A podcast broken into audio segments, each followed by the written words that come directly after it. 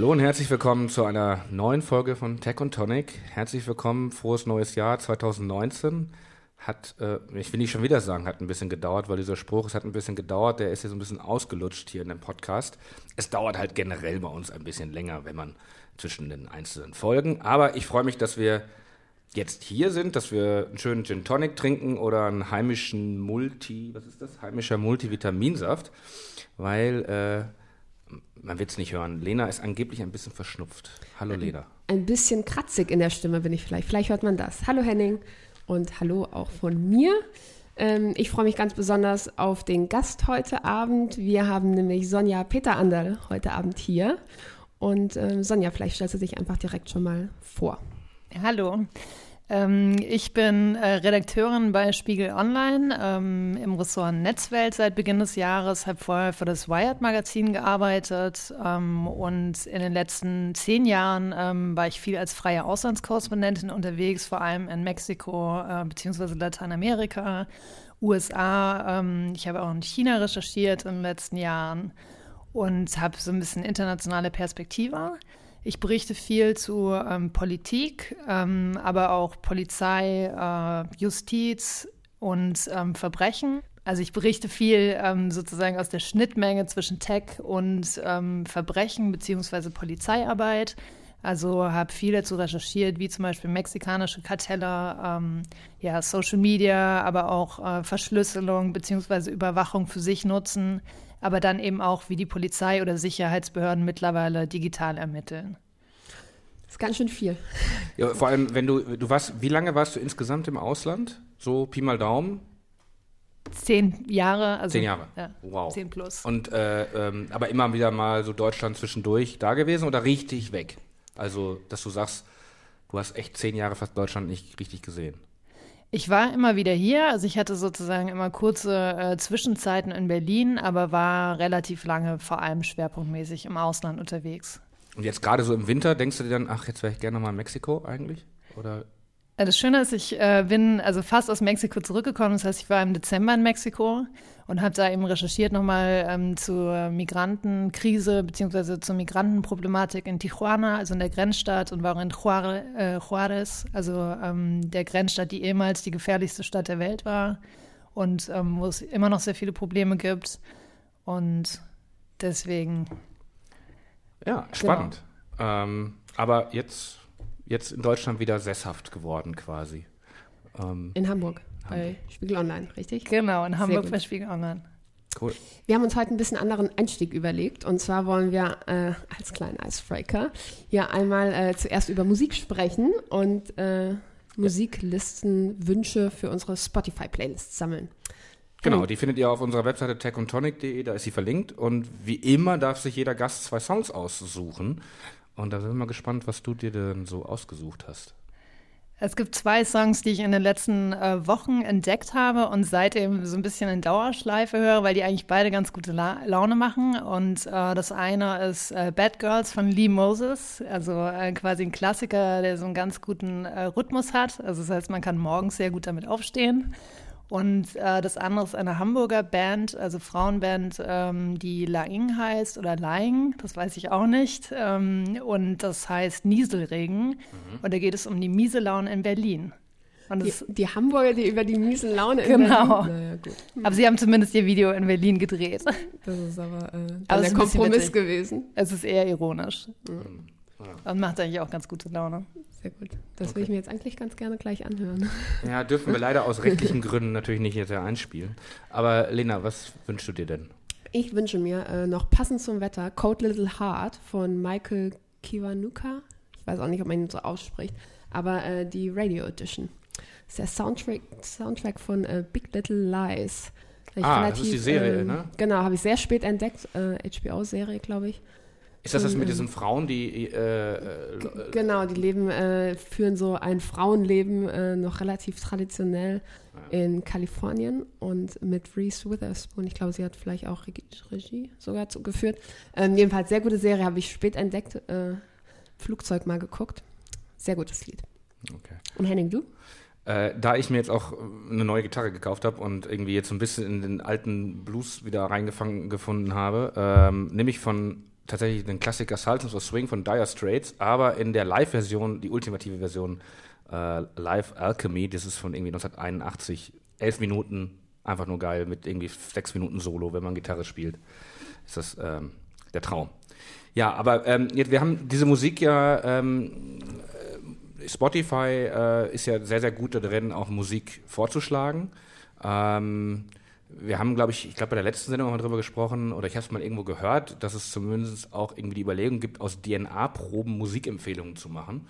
Ähm, das heißt, könnte man jetzt auch genauso gut sagen, wenn ich jetzt eher so Gangster-Rap höre oder wenn ich jetzt irgendwie nur Black Metal höre, wo es um Satan geht, dass ich dann eigentlich eher anfälliger bin für kriminelle Handlungen. Ähm, also es wird ja so Predictive Policing und so weiter. Ist da auch schon Musik äh, ein entscheidender Faktor, oder?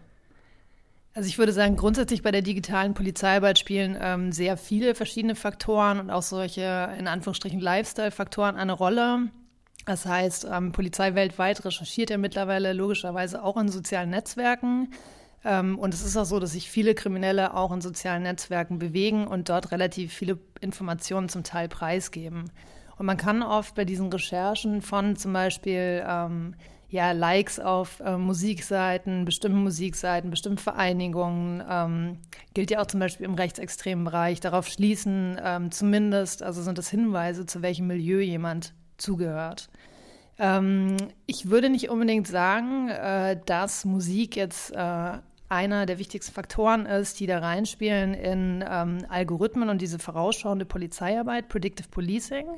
Weil da ist auch das große Problem, es könnte vielleicht sein, dass es eine Rolle spielt, aber man kann es oft nicht genau sagen.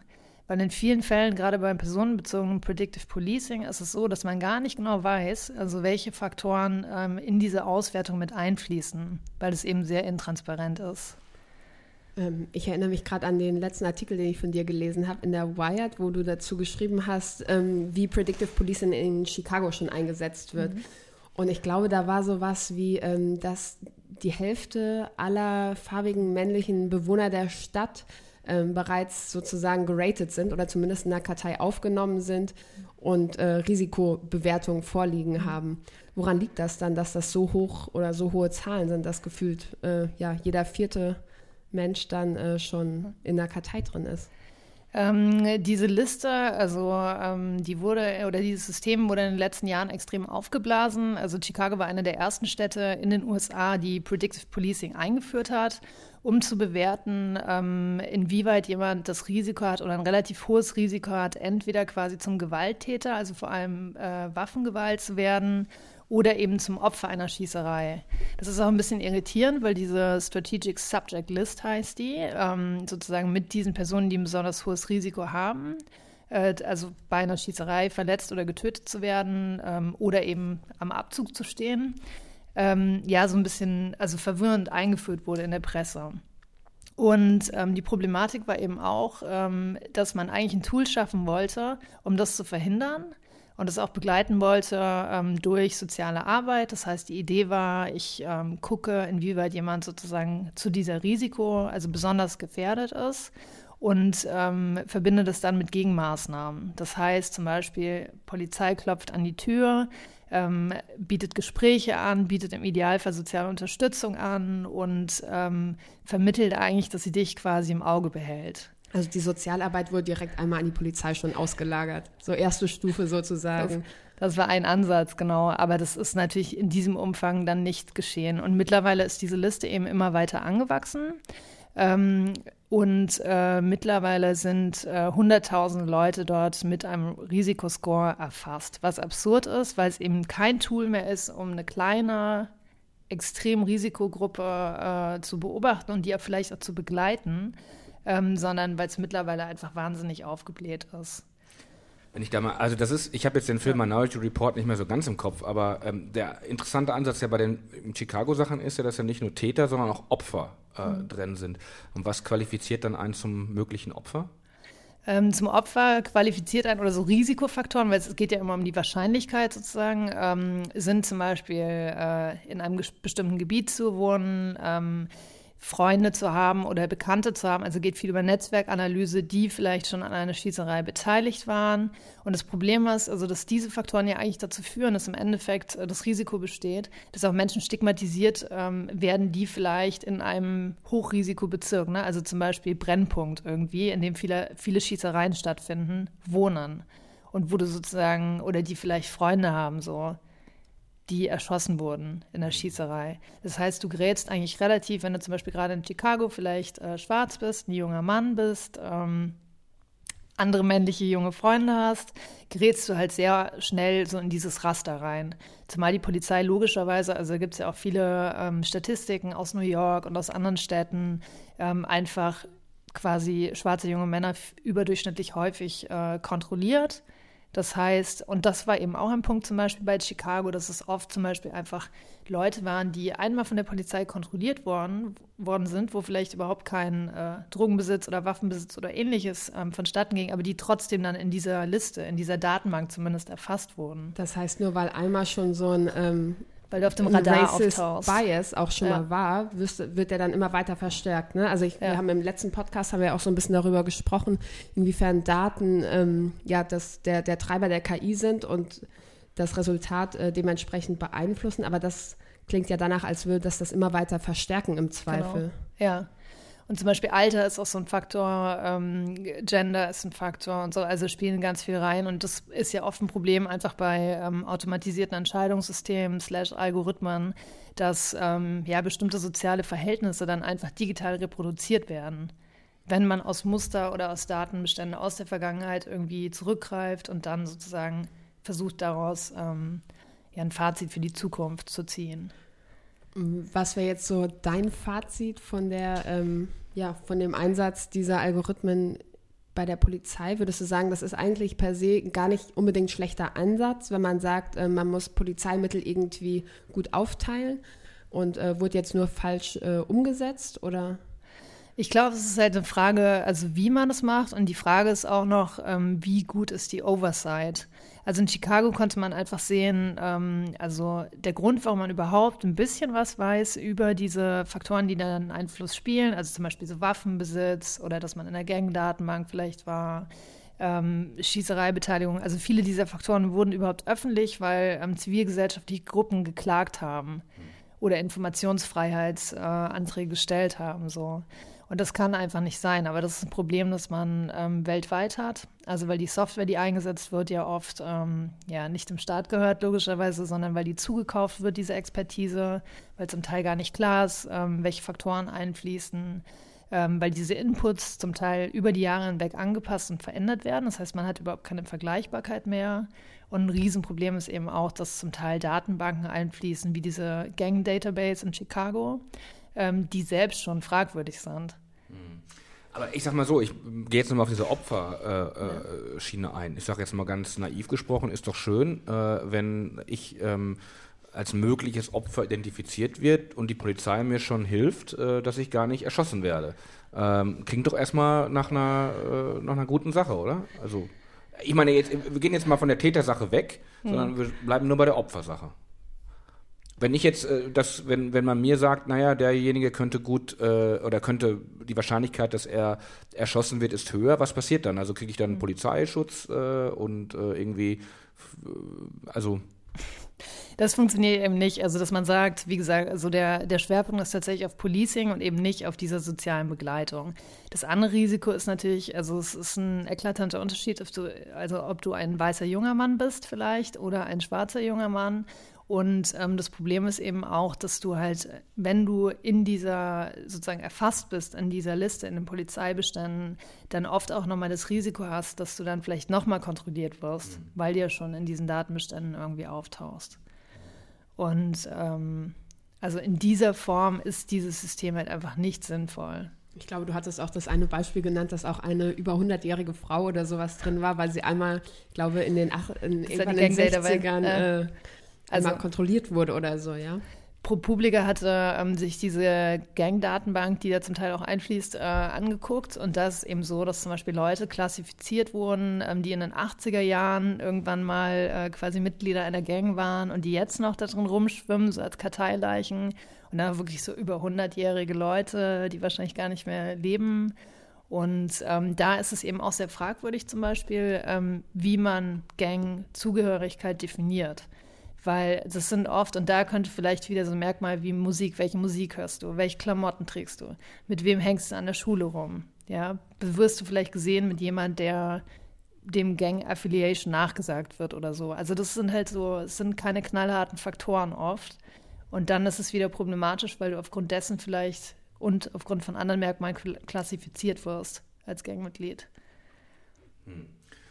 Ist das also äh, Chicago, ist das äh, in den USA so eine Modellregion, äh, so eine Mo Modellstadt oder ist das eigentlich so, ist das äh, äh staatenabhängig, äh, countyabhängig oder ist das jetzt sowas, wo man sagt, naja, vielleicht ist es eigentlich überall dann in den USA bald zu sehen? Es ist, ähm, es ist natürlich sinnvoller, in Anführungsstrichen, als Tool oder auch die Ressourcen werden natürlich eher dort eingesetzt, ähm, wo man viele Menschen auf engem Raum hat und wo man natürlich auch eine gewisse, äh, also viele Probleme vielleicht mit, äh, also größere Städte mit Kriminalität, Kriminalität, Hotspots, vielleicht auch Waffengewalt hat.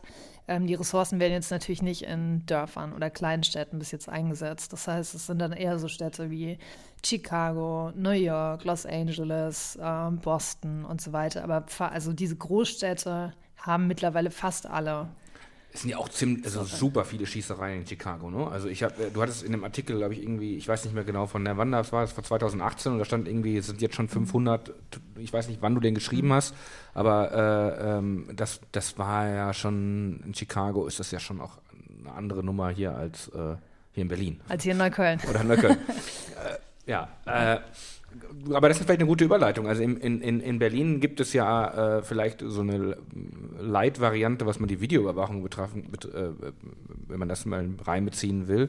Ist jetzt nicht, ähm, äh, ist ein anderer Einsatzzweck, aber am Südkreuz werden ja, in, in Berlin werden ja ähm, Gesichter erfasst und abgeglichen. Ähm, und das ist ja so ein Modellprojekt. Ähm, kann man das in irgendeiner Form vergleichen, was in Deutschland läuft? Gibt es sowas ähnliches? Ähm, in Berlin, Hamburg oder sonst? Oder ist das, kann man sagen, nee, das ist USA, sowas gibt es hier nicht?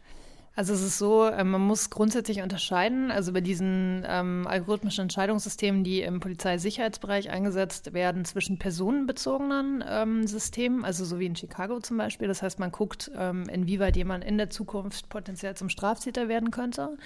Oder ähm, es gibt ortsbezogene Systeme und das haben wir in Deutschland schon. Also damit experimentieren verschiedene Bundesländer, unter anderem Bayern. Und ähm, da geht es aber darum zu gucken, ähm, ob zum Beispiel Einbrüche, also so Verbrechen, die sich quasi wiederholen, eine gewisse Muster, äh, ja, Muster innehaben, ähm, wann die in der Zukunft zum Beispiel äh, relativ wahrscheinlich auftreten. Und da kann man dann zum Beispiel ähm, rausfiltern aufgrund von Daten über, ja, über Muster in der Vergangenheit, was das für eine Art ist, welche Gruppe dahinter stecken könnte. So also kannst du zum Beispiel ähm, so ein bisschen beobachten, ähm, wenn organisierte Gruppen jetzt durch verschiedene Bundesländer ziehen ähm, oder ob das vielleicht nur, also es gibt so Indizien wie eine eingeschlagene Scheibe oder sowas, das ist dann vielleicht eher ein Drogenabhängiger oder ein Gelegenheitstäter der Bescha eher Beschaffungskriminalität sozusagen hat in dem Fall.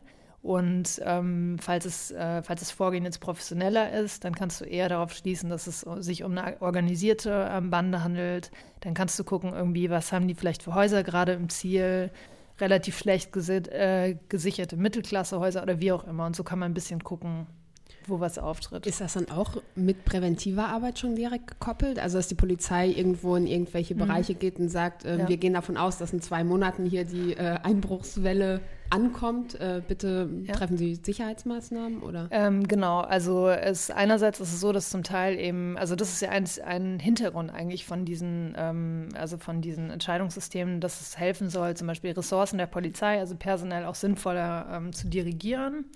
Und das eben auch so, dass dann in bestimmten Bereichen vielleicht stärker kontrolliert wird, patrouilliert wird, vielleicht ähm, das Festnah äh, oder so ähm, Kontrollen, Personenkontrollen vielleicht in bestimmten Bereichen ein bisschen mehr äh, stärker gefahren werden.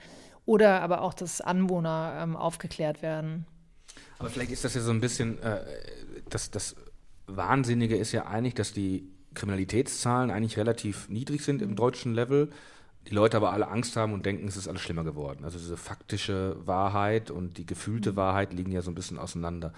Könnte das vielleicht auch so ein bisschen helfen, um äh, diese gefühlte Wahrheit anzugehen? Oder ist das, das ein, ein Trugschluss, weil alle immer denken, äh, man macht es eigentlich nur schlimmer dadurch? Also ich glaube jetzt, ähm, man muss so ein bisschen vorsichtig sein, weil zum Beispiel noch gar nicht wissenschaftlich erwiesen ist, wie viel diese Tools tatsächlich bringen. So. Der subjektive Eindruck der Polizei ist und auch, also zum Beispiel zum Teil auch der Bewohner ist, dass es ähm, kontrollierbarer wird, dass es natürlich schon sinnvoll ist. Ähm, es ist aber ein Tool, das sozusagen eigentlich Polizeiarbeit nur unterstützt. Also es ist nicht so, dass es jetzt irgendwie diese Automatisierung die große Wunderwaffe ist, äh, mit der man plötzlich irgendwie alle, äh, ja, alle Einbrüche oder so aufklären kann. So. Und ähm, ich glaube, da muss man viel, also was man bräuchte grundsätzlich bei diesem System, ist halt eine viel stärkere Kontrolle, tatsächlich auch eine wissenschaftliche Begleitung, mhm. ähm, weil sonst ist es halt sehr leicht, irgendwie positive Effekte zu behaupten. Ja, wobei es ist ja relativ schwer, was nachzuweisen, was dann nicht passiert ist, genau. weil es ja. verhindert wurde. Ja. Ja, aber das ist ja das mit dem, was auch eigentlich Nachrichtendienste oder, oder ähm, Sicherheitsbehörden auch immer das Problem haben. Die sagen ja immer, naja, wir haben schon so viel verhindert. Ja, äh, das bekannteste ist ja die Sauerländer Gruppe, wo man es dann auch zumindest sehen konnte durch irgendwelche Videoaufnahmen. Äh, man weiß im Endeffekt gar nicht, oder man weiß, kann es vielleicht schon irgendwie durch, durch Verfassungsschutzberichte oder sowas rausfinden, was irgendwie verhindert wurde, aber ähm, dieses Gefühl dieser, dieser Unsicherheit, die kann man natürlich irgendwie, also ich glaube, das ist ja das riesige Dilemma. Wie kann man dem eigentlich entgegnen und kann den Leuten eben diese Angst nehmen und kann sagen, klar, es kann immer was passieren. Sicher, hundertprozentige Sicherheit gibt es nie, aber so sicher wie jetzt war es auch noch nie. Ähm, und im Endeffekt passiert ja eigentlich genau das Gegenteil äh, in unserer aktuellen Auseinandersetzung. Angetrieben natürlich auch nochmal über das Internet und, und, und was da an immer an Horrorgeschichten ist. Also man braucht ja nur wenn man sich bei manchen Leuten mal die Facebook-Seiten anguckt, also äh, es kommt ja super stark darauf an, was für Freunde du hast. Aber wenn du in irgendwelchen Freunden hast, die nur solche Paniken machen, äh, äh, äh, Sachen aufmachst, dann hat man ja eigentlich die beste Empfehlung an sich selbst, man nimmt sich einen Strick, weil man anders hält man es ja gar nicht mehr aus. Ähm, das heißt, ähm, wenn man sich das jetzt nochmal so äh, die, diese Erfolge, die vielleicht, jetzt führt es vielleicht ein bisschen ab, aber die Erfolge, die es ja auch in der Polizeiarbeit äh, gibt, jetzt muss man die vielleicht besser verkaufen? Muss man eigentlich besser sagen, was man da an, an Erfolgen, jetzt, ob das jetzt durch Videokamera ist, ob das jetzt durch normale Polizeiarbeit ist, ob es durch was auch immer ist, muss man das genauso groß machen, wie man es groß macht, wenn etwas passiert? Das ist jetzt eine sehr äh, eher eine philosophische Frage, aber ähm, kann es vielleicht da, ich gehe jetzt, äh, vielleicht drehe mal den Schwenk nochmal, kann man jetzt äh, vielleicht durch diese Videoüberwachung, wenn man sie denn gut findet, das ist natürlich, muss man voraussetzen, mhm. ähm, oder beziehungsweise können wir sehr darüber diskutieren, ich sehe das eher kritisch, aber ähm, könnte man dann vielleicht sagen, aha, wir haben jetzt hier drüber drei Leute gefunden, die wollten vielleicht das machen und ohne das hätten wir es gar nicht hinbekommen. Das ist die Frage, das kann man ja nicht so sagen. Also ähm, ich glaube auch so, die Problematik ist, oder ich glaube, die, die ideale Vorstellung wäre ja, dass ähm, immer mehr Technologie sozusagen zum Beispiel terroristische Akte und so weiter komplett verhindert. So, ne?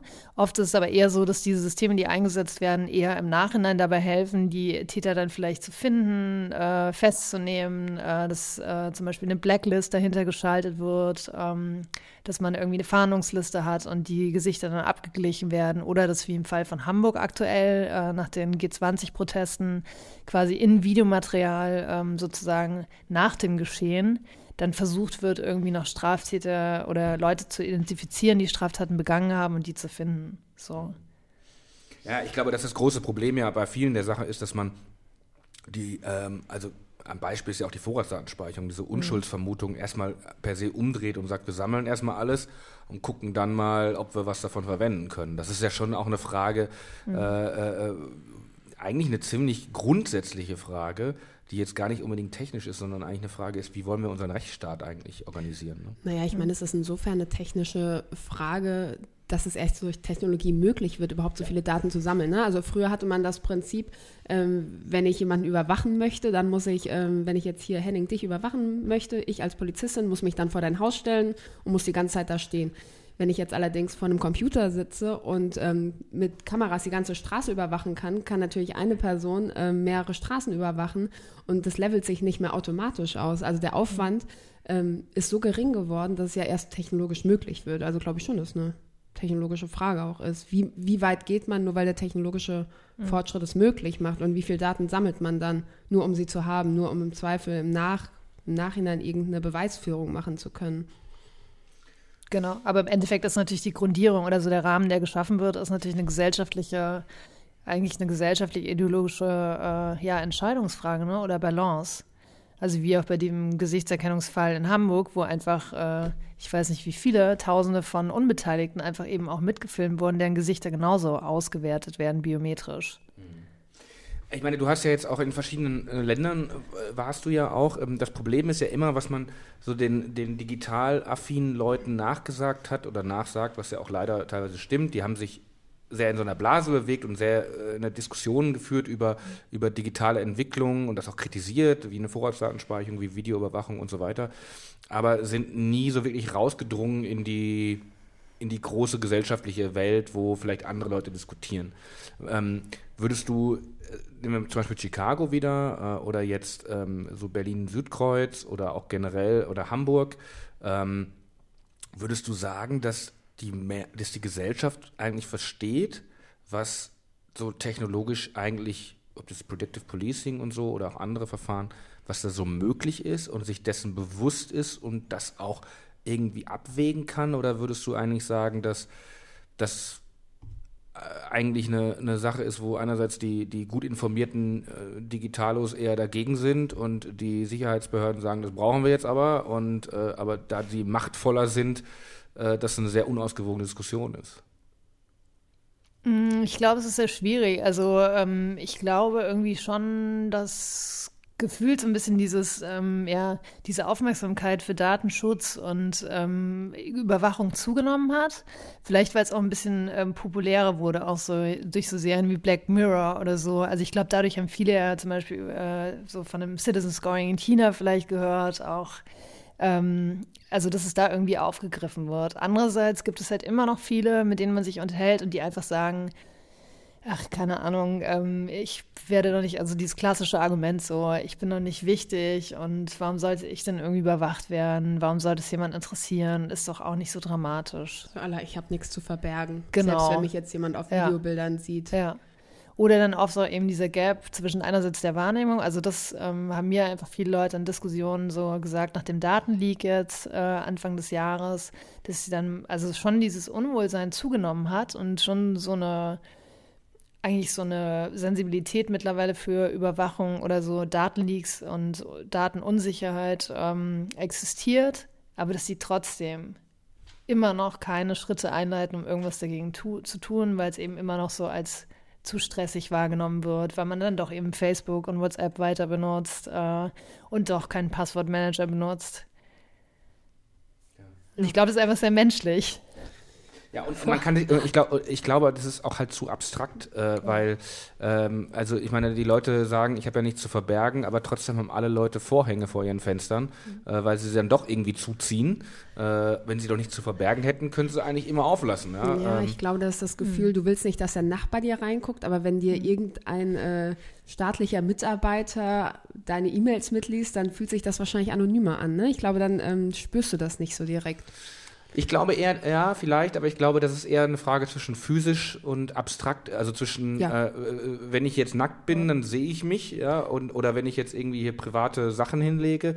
Aber wenn ich jetzt irgendeine Nachricht, ich glaube, wenn die Leute würden sagen, ja, könnt ihr ruhig lesen, was ich geschrieben habe, aber wenn sie dann mal irgendwie die Nachricht mit ihrer Freund oder Freundin mal durchgehen und denken, oh, das hat jetzt jemand gelesen, vielleicht doch nicht so toll. Ja, beziehungsweise auch im Rückverlauf oder im Zeitverlauf, wenn wir überlegen, äh, wir haben jetzt alle wahrscheinlich seit zehn Jahren ein Facebook-Konto und seit äh, 15 Jahren E-Mail-Konten, seit 20 Jahren vielleicht wie viel Daten sich in der Zeit angesammelt haben. Intima hat neulich mal gemeint, Facebook kennt mich besser als die meisten meiner Freunde, die ich jetzt in der Stadt kennengelernt habe. Und ja. das stimmt einfach, ja. Also weil die Nachrichten, die man darüber über den Zeitverlauf austauscht, was man geliked hat vor zehn Jahren, was man heute liked, das hat sich einfach wahnsinnig geändert. Selbst wenn Leute heute weniger Facebook nutzen. Ähm, ich, mehr Instagram. Genau. Und WhatsApp. Das ja. ergänzt sich ganz gut. Ja, ich habe auch äh, vor zwei Wochen, glaube ich, mein altes MySpace-Profil gelöscht. Oh, ist, ko kommt das nicht wieder? Ist Kommt- das nicht gekommen? Hast Das du noch ich. StudiVZ? Also ich brauche es nicht. Ähm, das habe ich, glaube ich, tatsächlich schon vor Jahren gelöscht, weil ich Wurde das. das, nicht auch gelöscht? Ich glaube, Studi kann man noch darauf Ich zugreifen? habe es auf jeden Fall nicht gelöscht. Ich hatte bis vor ein paar Jahren Ja. immer noch Lea, hat mir immer zum Geburtstag geschrieben, wenn ich eine E-Mail kriegt. Das ist Oder jetzt auch die. Einladung. Edit, edit bitte alle Henning äh, einmal Ja. bei StudiVZ. Ja. Aber das vergisst man ja oft, ne? dass man ganz viel so schlafende Profile irgendwie noch hat und äh, Daten, die irgendwo noch äh, vor sich hinschwimmen und man hat dann vielleicht schon diese Wegwerfadressen vergessen oder die Passwörter Zugang oder weiß gar nicht mehr, dass man da so aktiv war. Ja. Ich hatte das jetzt ähm, im Rahmen des letzten äh, Hackerangriffs, habe ich einmal, ähm, das Hasso-Plattner-Institut bietet das an, dass man gucken kann, ob die eigene E-Mail-Adresse gehackt wurde. Und da wurden mir dann auch tatsächlich Profile angezeigt, die vor, ich glaube, die dann 2012 oder sowas schon gehackt wurden, ähm, von denen ich gar nicht mehr wusste, dass ich die noch habe. Last.fm oder sowas war das dann, glaube ich.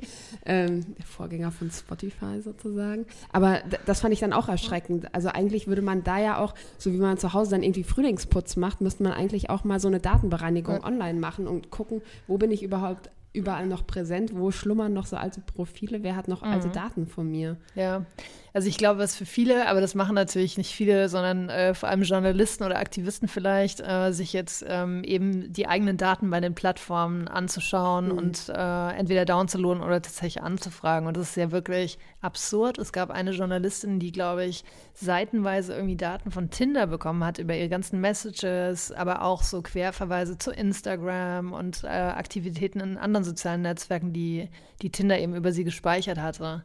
Und ich glaube, da wird einem wirklich bewusst, wenn du das mal dann vielleicht so einen Stapel einfach vor dir liegen hast oder Netflix-Account, ähm, wann du was geguckt hast. Äh, ich glaube, das ist äh, ganz gut, weil es dadurch vielleicht irgendwie greifbarer wird.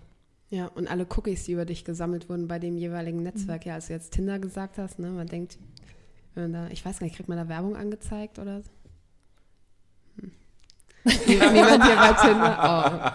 Oh. Okay, müssen, müssen wir uns jetzt alle mal bis zum nächsten Mal. Ähm, genau. Aus, aus Arbeitsauftrag, professionell. Recherche. Ähm, genau.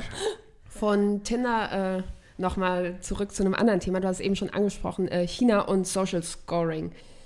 Ähm, das Thema oder das äh, Projekt gibt es in China schon einige Jahre. Jetzt glaube ich, es waren immer irgendwelche Modellregionen, die das auf unterschiedlich intensive Weise eingeführt haben. Ähm, manche kooperieren da mit Alipay oder Alibaba, andere machen das eher auf lokaler Ebene. Ich fände es super spannend, wenn du uns da mal ein bisschen was zu erzählst, wie weit das so fortgeschritten ist und ähm, ja, wie, wie das vielleicht auch so ankommt. Ähm, also kurz dazu, also äh, es gab ein schriftliches Dokument, ich glaube von 2014 oder 15, äh, ein Stra Strategiepapier sozusagen zum ähm, Social Credit System, also zu diesem Scoring-System, das national eingeführt werden sollte, mit dem Ziel eben unerwünschtes Verhalten zu bestrafen und äh, die Leute in Richtung positives äh, Verhalten zu drängen oder zu steuern ähm, mit dem Ziel, ähm, quasi einerseits die Glaubwürdigkeit oder Vertrauenswürdigkeit von Einzelpersonen, von Bürgern zu bewerten und andererseits eben äh, ja auch so ein positiveres Sozialleben zu ermöglichen. Also ein interessantes Dokument und ähm, das Ziel, äh, das äh, dort so niedergelegt wurde, war eben bis 2020 dieses ähm, nationale Social Credit System einzuführen wie du eben schon gesagt hast, also es gibt dieses nationale übergreifende System, bei dem quasi jeder Bürger mit einem Sozialkreditkonto ausgestattet wird. Noch nicht auf nationaler Ebene, aber eben Dutzende von äh, ja, verschiedenen Experimenten, sowohl privat als eben auch auf ähm, Städte oder regionaler Ebene. Und ähm, da muss man sagen, die Verwirrung ist halt sehr groß. Da wurde in der Medienberichterstattung auch vieles irgendwie durcheinandergewürfelt, ähm, weil es ja eben zum Beispiel ähm, ja, den äh, Sesame Scoring gibt ähm, von dieser, von End Financial. Das ist eine Tochter von Alibaba. Und das ist ja quasi ein ähm, privater Anbieter, der aber auch wieder, also der stellt quasi so ein Punktekonto, je nachdem, was du auf deinen Social Media Accounts treibst. Ähm, da fließt zum Beispiel so Online-Shopping-Verhalten ein von Alibaba. Ähm, da fließt zum Beispiel an, ob du deine Rechnung digital pünktlich bezahlt hast und so. Kannst du vielleicht kurz was für im Online-Shopping sagen? Wie wird das denn bewertet? Also was wirkt sich positiv und was wirkt sich negativ auf den Score beispielsweise aus? China Schufa? Das war die Schufa? Ha? Schufa, also zahlt man, äh, ist man kreditwürdig oder was bedeutet das? Da geht es auch ein bisschen darum, genau. Also weil ähm, China hatte ja quasi kein Schufa-System und das ist sozusagen, ähm, man könnte sagen, äh, Schufa accelerated. Also ja. da ist die Schufa ein Witz dagegen, die deutsche, muss man sagen. Aber es erfüllt natürlich so ein bisschen den äh, gleichen Zweck, nämlich dass du äh, quasi irgendwie einen Scoring-Wert hast, der dir sagt irgendwie, wie zahlungswillig oder wie zahlungsbereit sind die Leute. Und in China war es eben lange so, dass die Leute eben ähm, zum Beispiel keine Kreditkarten oder so hatten, ähm, vielleicht auch eher mit Cash bezahlt haben, äh, als Geld zu überweisen, was sich ja mittlerweile irgendwie stark geändert hat. Also mittlerweile wird da einfach viel ähm, digital überwiesen, eben auch über Alipay, also ist ähm, einer der größten Anbieter. Und ähm, deswegen fließen natürlich auch andere Werte digital dann ein.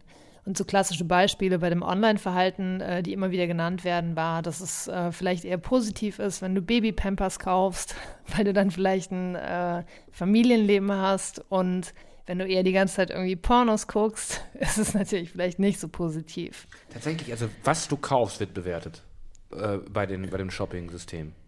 Ne, dar also darüber kannst du tatsächlich natürlich ähm, sehr viel, also kannst du natürlich schließen, äh, ja, ja. wie jemand tickt, aber natürlich auch so überweist du die, ähm, überweist du deine Rechnung sozusagen, also bezahlst du pünktlich, bezahlst deine Miete pünktlich und so weiter und so fort. Ich glaube, ich habe auch mal gelesen, dass Produkte, die in China hergestellt werden, besser bewertet werden. Also wenn ich sehr lokal einkaufe, mhm.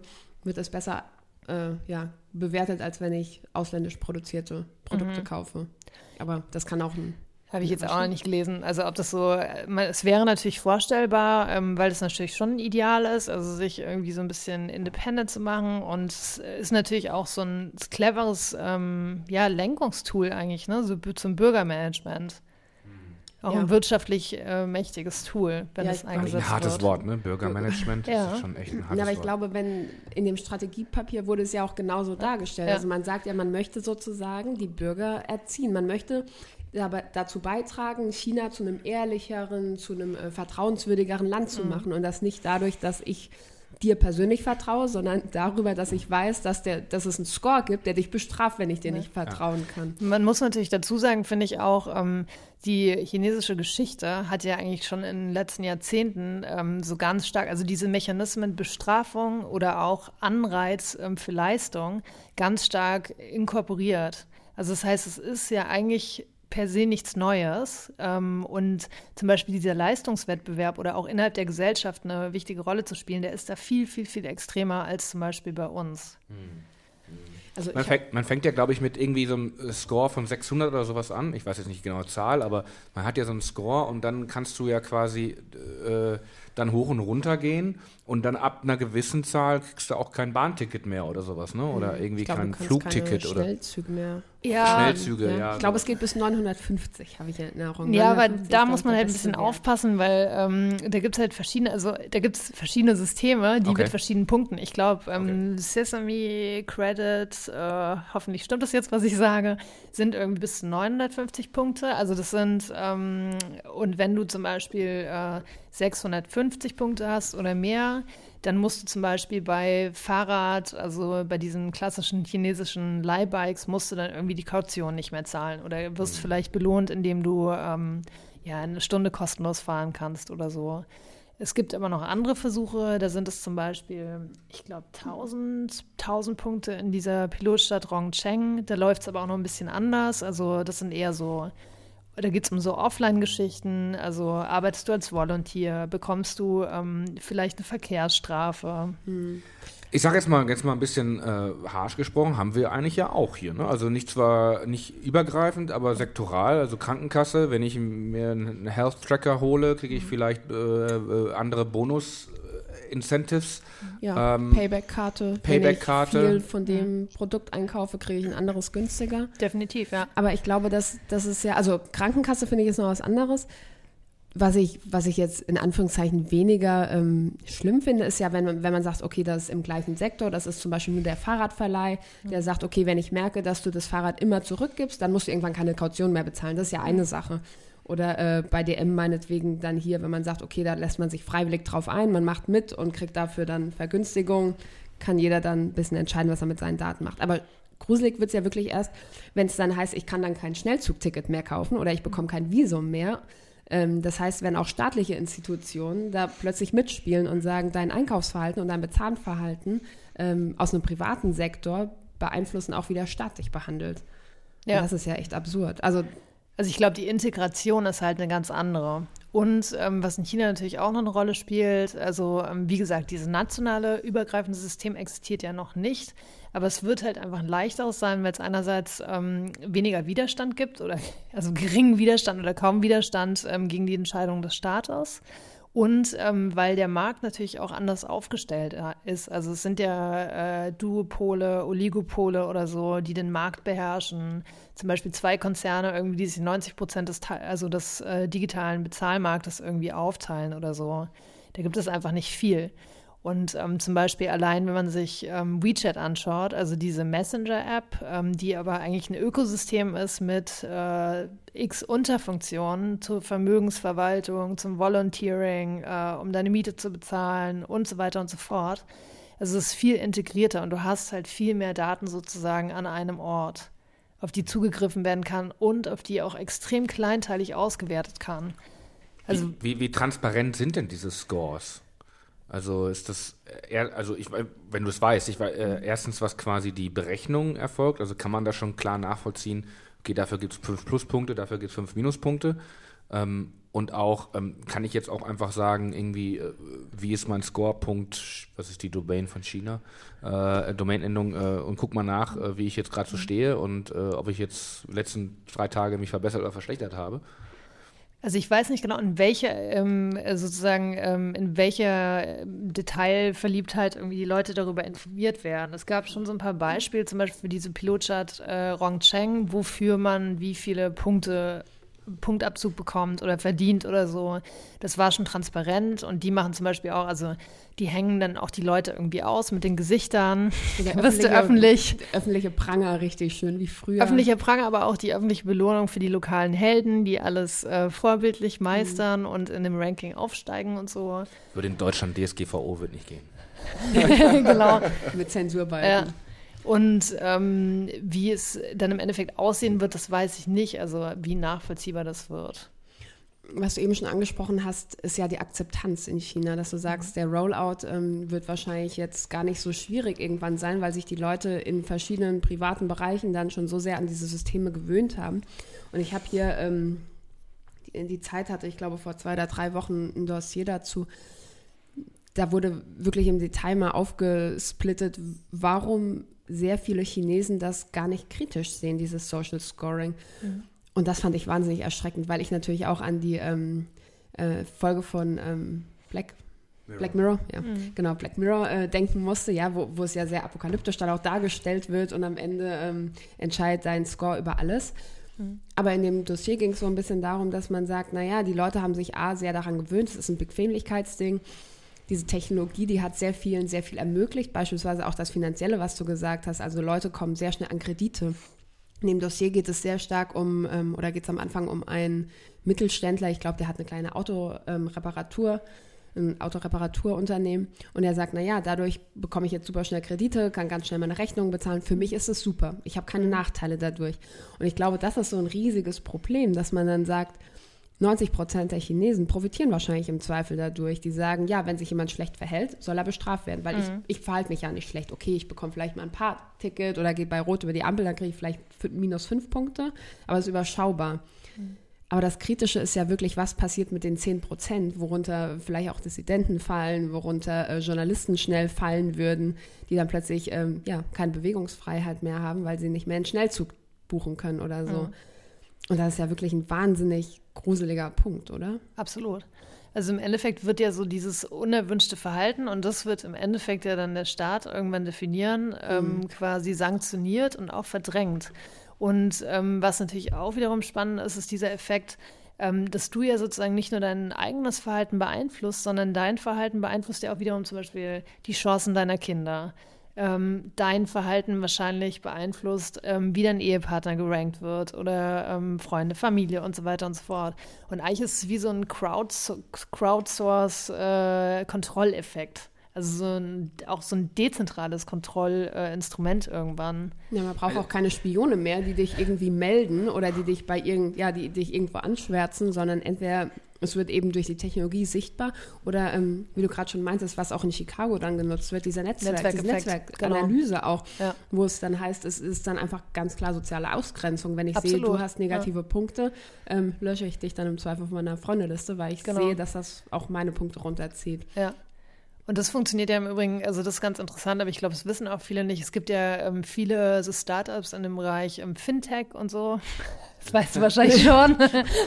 äh, sprich weiter. Und, also, und es gibt ja auch so Modelle, die sozusagen auch, also die Schufa macht das angeblich nicht, glaube ich, Social Media Auswertung, aber es gibt ähm, auf jeden Fall ähm, quasi so Kreditdienstleister, die Social Media Accounts auswerten und dann quasi auch bewerten, welche Freunde du hast, also wie viele, und dann versuchen anhand der Bilder und so anhand des Lifestyles zu klassifizieren, so was werden da für Autos gezeigt oder fährst du eher mit dem Bus oder wie auch immer, ähm, sozusagen deine Freunde zu klassifizieren und dann aufgrund dessen, äh, in was für einem Milieu du dich auffällst, die Zahlungs, äh, sozusagen das Au Kreditausfallrisiko äh, zu berechnen. Jetzt frage ich mich natürlich, wie wirkt es sich aus, wenn ich äh, entweder ein teures Auto habe oder Bus fahre. Ja. Ich meine, das kann ja auch zeigen, dass ich sehr ähm, finanzaffin bin und mein Geld zusammenhalte. Ne? Das wäre okay. die Frage der Bewertung ja, wieder. Genau. Ja. Ähm, ja. das stimmt. Ne? Also das gibt es ja. ja in allen Bereichen, aber genau.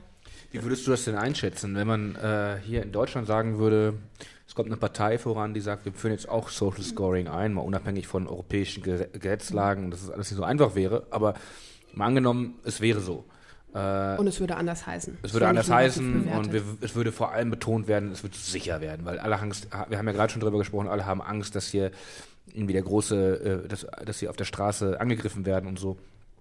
Meinst du, äh, in Deutschland gibt es dafür einen Nährboden an, an die sagen würden, ja, nehme ich in Kauf alles, wenn es mich sicherer macht und wenn es mir hilft, in meinem Leben mir, mir Vorteile bringt, dieses Scoring? Es kommt natürlich darauf an, also in welchem Bereich. Wenn du meinst jetzt so ein nationales Scoring, das so alle Bereiche äh, inkludiert, oder weil wir haben ja zum Beispiel, also wir haben ja die Schufa so, ja. ne? Das ist ja so ein äh, Basal-Finanzscoring, die natürlich auch wiederum umstritten ist, so, aber das ist ein anderes Niveau als in China jetzt von der Durchdringung. Ich würde schon sagen, so Wir Black Mirror-mäßig. Äh, tatsächlich, jeder mhm. kriegt so ein, oder so das Social Scoring von China in, in, der, in, der, in der Endform gedacht. Ähm, also jeder kriegt einen Punktestand. Und wenn du ähm, jemanden schlägst, kriegst du 100 Punkte Abzug. Und wenn du irgendwie einen Lolli klaust, kriegst du 80 Punkte Abzug. Oh, das finde ich aber. Und wenn du. 80, 80 für einen Lolli, 100 für körperliche Gewalt. Ja, gut, muss man nochmal evaluieren, was war. Was für ein Lolli ist das denn? Ja, ein goldener. ähm, äh, und wenn man aber irgendwie der Mutter zum Muttertag Blumen bringt, kriegt man äh, 50 Bonuspunkte.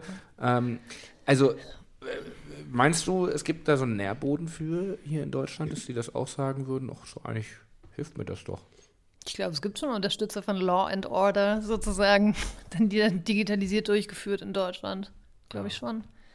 Also das merkt man ja ganz oft auch ähm, bei diesen Debatten um Gesichtserkennungsprogramme, digitale Überwachung und so, dass es einfach viele gibt, die das Gefühl haben, so, ich bin nicht das Ziel und äh, habe nichts zu verbergen und deswegen ist es okay, wenn sozusagen mehr Sicherheit hergestellt wird durch Überwachung. So.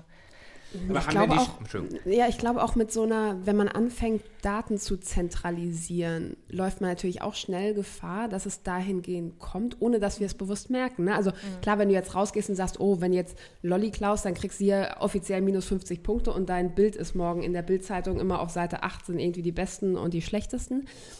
Das ist ja was ganz anderes, als wenn du zum Beispiel sagst, du nimmst ähm, hier die ähm, Verkehrskartei aus, wo sitzen die? Flensburg. Mhm. Und äh, führst die einmal mit der Schufa zusammen und das mhm. noch äh, mit deinem, weiß ich nicht, Amazon-Bewertungseinkaufsscore oder so. Ja. Und dann hast du plötzlich drei ganz unterschiedliche Punkte, drei ganz unterschiedliche Datensammlungen, die du zusammenführst. Und ich glaube, das ist immer das Gefährliche. Und das passiert an einem Punkt, wo der Bürger es im Zweifel nicht merkt. Also wo der Bürger dann sagt, okay, ja, das wird jetzt aus, weiß ich nicht, Dateneffizienzgründen äh, im Rahmen der E-Government-Erneuerung, äh, die während der WM XY schnell mal eingeführt wurde, ähm, schadet ja nichts, ja. Und das ist aber dann was, das heißt dann vielleicht nicht E-Scoring oder ähm, ja, Bürger, Bürgerscores, sondern das ist dann was, was unter irgendeinem so Deckmantel läuft. Und das finde ich, also davor hätte ich wirklich Angst, dass das so unter Mantel eingeführt wird, alles zentralisiert.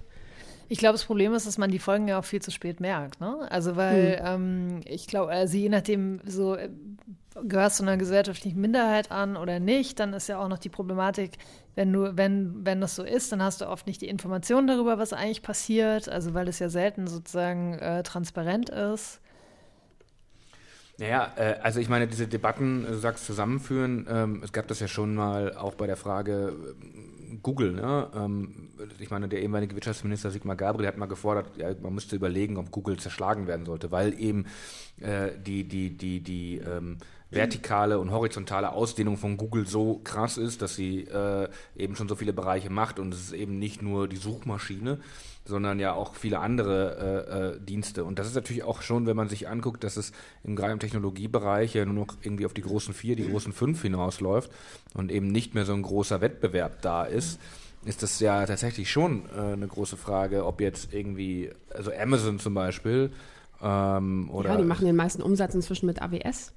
Ja. ja. also klar, was ich da ganz spannend finde, ist, dass da lustigerweise so ein, ähm, so ein naiver Bias noch dahinter, oder ich denke, es ist naiver Bias, wenn wir uns diese ganze Debatte um, jetzt spreche ich es wahrscheinlich falsch aus, Huawei äh, anschauen, wo plötzlich Angst herrscht, dass wenn wir Huawei äh, die deutsche Netzinfrastruktur ausbauen lassen, dass das zu Industriespionage führt. Und über den Hebel Industriespionage bekommen wir es dann hin, eine Debatte darüber zu führen, wem vertrauen wir eigentlich welche Daten an. Aber das geht A nur über den Hebel Industriespionage, weil da so hohe äh, ja, oder so ähm, schwere Interessen dahinter stehen. Und es geht dann auch plötzlich nicht gegen US-amerikanische Anbieter, sondern da geht es dann plötzlich gegen chinesische Anbieter. Denen traut man es zu, Amerikanern nicht, ja. Und äh, wenn wir uns jetzt an ein paar Jahre zurückerinnern, als äh, aufgeflogen ist, was die Amerikaner alles bei uns mithören und mitlesen, da war der Aufschrei auch groß. Aber das ist natürlich auch was, was in der medialen Debatte dann schnell wieder untergeht. Aber das ist vielleicht wieder diese empfundene, also die, diese empfundene Bedrohung, mhm. also von was wir vorhin ja auch gesprochen hatten irgendwie, ne? Also was ist so der Threat-Level, dem du dem beiordnest, wenn du China sozusagen als den großen mhm. Feind irgendwie an die Wand malst oder die USA? Ja, also ich glaube, dass es natürlich mit USA im Wertesystem schon noch mehr verbindet als China. Glaub, also ich habe zwar nie in China gewohnt, ich will, ich will jetzt den chinesischen Menschen Dein nicht Unrecht Score ist gerade mal richtig schön in den Keller gedroppt. Nee, China ist schön, äh, aber ähm, ja. Ähm, ja, natürlich. Ja, wir reden beim einen über eine Demokratie, aber bei dem anderen reden wir ja auch über ein Land, wo wir sagen, da können wir es nicht einschätzen im Zweifel, was damit passiert. Ich glaube, das, ja, das vergisst man aber eben zum Beispiel auch bei der Debatte über Deutschland. Wenn man sich jetzt vorstellen würde, eine Partei wie die AfD würde jetzt die Macht übernehmen, so, will man dann einen äh, nationalen Credit Score irgendwie, der ja. vielleicht auch politisch verknüpft ist oder nicht? Ja, wo man schon ja, einmal äh, sich die Listen auswerten lassen kann, ja. klar. Und vor allem also natürlich auch äh, genau diese ganzen Überwachungssysteme, die jetzt eingeführt mhm. werden in einer, in einem, sag ich mal, von demokratischen Parteien. Ähm, jetzt bevor die irgendwelche AfD-Zuhörer da sind äh, äh, und sich jetzt auch aufregen und irgendwie Shitstorm abgeben, die Frage der Demokratie, das ist auch sehr weiterführend. Also Demokratie heißt zumindest für mich nicht nur, dass man irgendwie eine Partei ist, sondern dass man auch irgendwie Minderheiten schützt und sowas. Also das ist ja auch, Russland ist auch eine Demokratie, nur die Frage, was für eine. Ne? Aber gut, das jetzt führt jetzt irgendwie zu weit. Aber ich glaube, bei, äh, bei ich kann sie auch nicht richtig aussprechen, Huawei. Äh, Huawei. Ich würde sagen, wir machen heute noch zum zweiten Sinn so die kreative Variante. Beim, beim fünften Schilder. ähm, ja, äh, die, die, das Problem ist ja, dass die ja auch auf verschiedenen Ebenen aktiv sind. Die Infrastruktur machen, aber auch Endgeräte anbieten. Und das ist natürlich eine Sache, die, die da eben wieder diese, diese Verquickung. Äh, äh Klar, aber das hast du mit Apple Phones dann im Zweifel auch schon wieder so. Ja, ja, aber die bieten ja keine Netzinfrastruktur. Keine Netzinfrastruktur, aber die Geräte, ja, die Hardware und die Software. Die Hardware und Software, aber das ist richtig. Wa ja. Was ich, was ich da nochmal spannend finde, ist immer dieses, wenn Staat auf Privatwirtschaft trifft. Ja, du hast vorhin auch gesagt, als es noch um Chicago ging, das sind Systeme, die der Staat einfach dazu kauft. Weil klar, der Staat ist jetzt kein Softwarehersteller, der muss sich Systeme kaufen. Was mich bei dem Social Scoring in China nochmal wirklich äh, geschockt hat, war zu lesen, dass die, ähm, es ging nicht nur darum, dass man Schnellzüge dann irgendwann nicht mehr buchen kann oder schneller buchen kann, sondern dass man sich auch Visas eben schneller beschaffen kann. Und da müssen ja auch Staaten auf der anderen Seite mitspielen. Und da war das Beispiel in dem Dossier war Luxemburg dass man, ähm, dass Luxemburg da in dem Beispiel war es dann mit Alipay oder mit Alibaba kooperiert und sagt, wir gucken deine Zahlungsbereitschaft und je nachdem, äh, wie gut du bewertet bist, umso besser, umso schneller äh, bekommst du ein Visum bei uns. Mhm. Und das finde ich wahnsinnig gefährlich. Also wenn wir an einem Punkt sind, wo wir sagen, als Staat mache ich mich von einem anderen ähm, privatwirtschaftlichen ähm, Unternehmen abhängig und lass mir von dem die Visa, ähm, ja, die Glaubwürdigkeit oder die, die Einreise, was ist das, was da äh, bewertet wird? Also die, die, ja, das lasse ich, das source ich aus an irgendein anderes Unternehmen in einem anderen Staat. Das finde ich gruselig. Also wenn da irgendwann alle mitmachen, hat, äh, hat der chinesische Social Scoring ja gewonnen sozusagen. Ne? Und dann machen wir ja auch mit. Irgendwann ja, gut, aber wir, wir, wir outsourcen ja auch vieles, ja. was eigentlich, also ich habe jetzt gerade, mir fehlt gerade ein passendes Beispiel, aber es ist ja schon auch so, dass wir vieles auch ja outsourcen an Privatunternehmen und nicht unbedingt immer nur an Deutsche. Die Schufa ist ja zum Beispiel auch ein Privatunternehmen. Aber ja. das ist zum Beispiel dann in Deutschland. Und als Deutschland kannst du die Schufa im Zweifel dann, hoffe ich doch auch dazu zwingen, irgendwas transparenter zu machen oder die Schufa dazu zu. Nein, ihr lacht. Ja, die, das ist aber eine gute Debatte. Also ich meine, die Frage der, der öffentlichen Daseinsvorsorge, was eigentlich, äh, ich sage mal ein ganz, ganz, einfaches Beispiel, was früher, du bist mit dem Zug in eine Stadt reingefahren, bist im Bahnhof ausgestiegen und das Erste, was du gesehen hast, war die Stadt, äh, die, die, die Karte der Stadt, äh, irgendwie die am Bahnhof da ausgeschlagen ist mit allen Straßen. Das mag es halt heute immer noch geben, aber keiner nutzt es mehr, weil jeder nutzt einen Privatdienst von wahrscheinlich Google Maps. Ja, ähm, das heißt, äh, eigentlich, was so öffentliche Daseinsvorsorge war, eine, eine geografische Information, wo du bist und irgendwie eine Einordnung, ist jetzt komplett an den äh, äh, Privatsektor gegangen. Kein deutsches Unternehmen.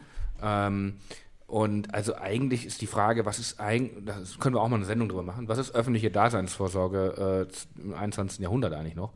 Ähm, aber ähm, Jetzt sind wir sehr weit abgekommen von dem, von dem äh, Scoring eigentlich, aber äh, die, die Frage ist ja schon, wenn du auf, wenn du jetzt auf Deutschland schaust und auf Europa schaust, würdest du sagen, ähm, wir sind ja irgendwie dazwischen zwischen diesem über, ich will, Überwachung oder Scoring-System, was so in China läuft, und auch diese ganze sehr staatliche Strukturen, äh, die, wie sie in, in, China vorangetrieben werden, sind. Auf der anderen Seite äh, amerikanische, sehr kapitalistische ähm, Silicon Valley mit irgendwie den großen Unternehmen, die eine andere Herangehensweise haben. Was ist eigentlich Europas äh, Rolle oder was glaubst du, wie sich Europa, Deutschland zwischen diesen beiden großen technologischen Entwicklungsführern entwickeln wird? Sehr schwierige Frage. Also ich glaube, mit der Europa bzw. Deutschland ja gerade auch selber kämpft. Ähm, grundsätzlich glaube ich, also es wird ja oft darüber geredet, über diesen dritten Weg, ne? Also China sozusagen. Das war aber auch mal eine Nazi-Gruppe, oder? Der dritte Weg, glaube ich, oder sogar. Sorry. Das ist die ähm, sozusagen, ähm, dass wir aus, auch eine, aus einer Kultur kommen, die tatsächlich einfach äh, stärker ähm, staatlich reguliert ist und ähm, das auch vorantreiben möchte und dass tatsächlich eher auch ähm, ja, strengere Datenschutzgesetze herrschen und so. Wo man natürlich einerseits irgendwie aus Unternehmensperspektive vielleicht argumentieren kann, dass es äh, zum Teil die Entwicklung behindert oder eben diese, diese schnelle Entwicklung, der Zugriff auf Daten. Das sind ja alles so Faktoren, die zum Beispiel auch ähm, ja so Entwicklungen in China irgendwie wie künstliche Intelligenz in Zukunft vorantreiben können. Dass eine gigantische Masse an Daten ist, kleinteiligst, weil die Leute irgendwie ähm, mit dem Smartphone, also per Smartphone alles erledigen und so getrackt werden und so und du Nutzerverhalten ganz anders abbilden kannst als hier zum Beispiel. Nicht zu sprechen vom Zahlungsverkehr, also weil alles digital verläuft dort.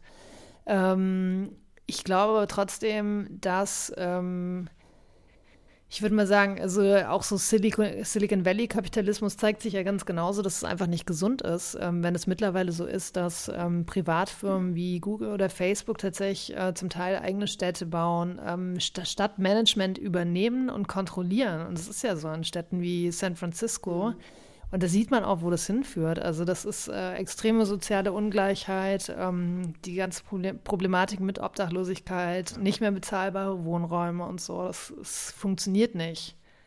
Ja, ja, Lena und ich haben im äh, letzt 2017 eine Tech und Tonic äh, Reise nach San Francisco gemacht. Das war jetzt nicht unbedingt äh, äh aus anderen äh, Gründen sind wir da hingefahren, aber äh, wir haben ähm, da ja auch ein bisschen im Silicon Valley sehen können, wie du es gerade beschrieben hast. Also der Obdachlose liegt da auf der Straße und neben ihm kommt der Entwickler mit der Yogamatte äh, und der Chai Latte in der Hand äh, nach Hause und man grüßt sich, aber man hat, man ist so, so wie, wie, man hat eine freundliche Koexistenz, was aber irgendwie auch völlig skurril ist. Ja, aber da sind wir wieder beim Thema öffentliche Daseinsvorsorge, oder? Also auch inwiefern äh, muss man das einfach regulieren? Also ich fand das auch vor allem erschreckend zu sehen, wie, wie weit fortgeschritten dort alles ist und gleichzeitig wie sehr Leute dort zurückgelassen werden. Und allein wenn man an den ja. öffentlichen Nahverkehr denkt, der ja, fast nicht existent war.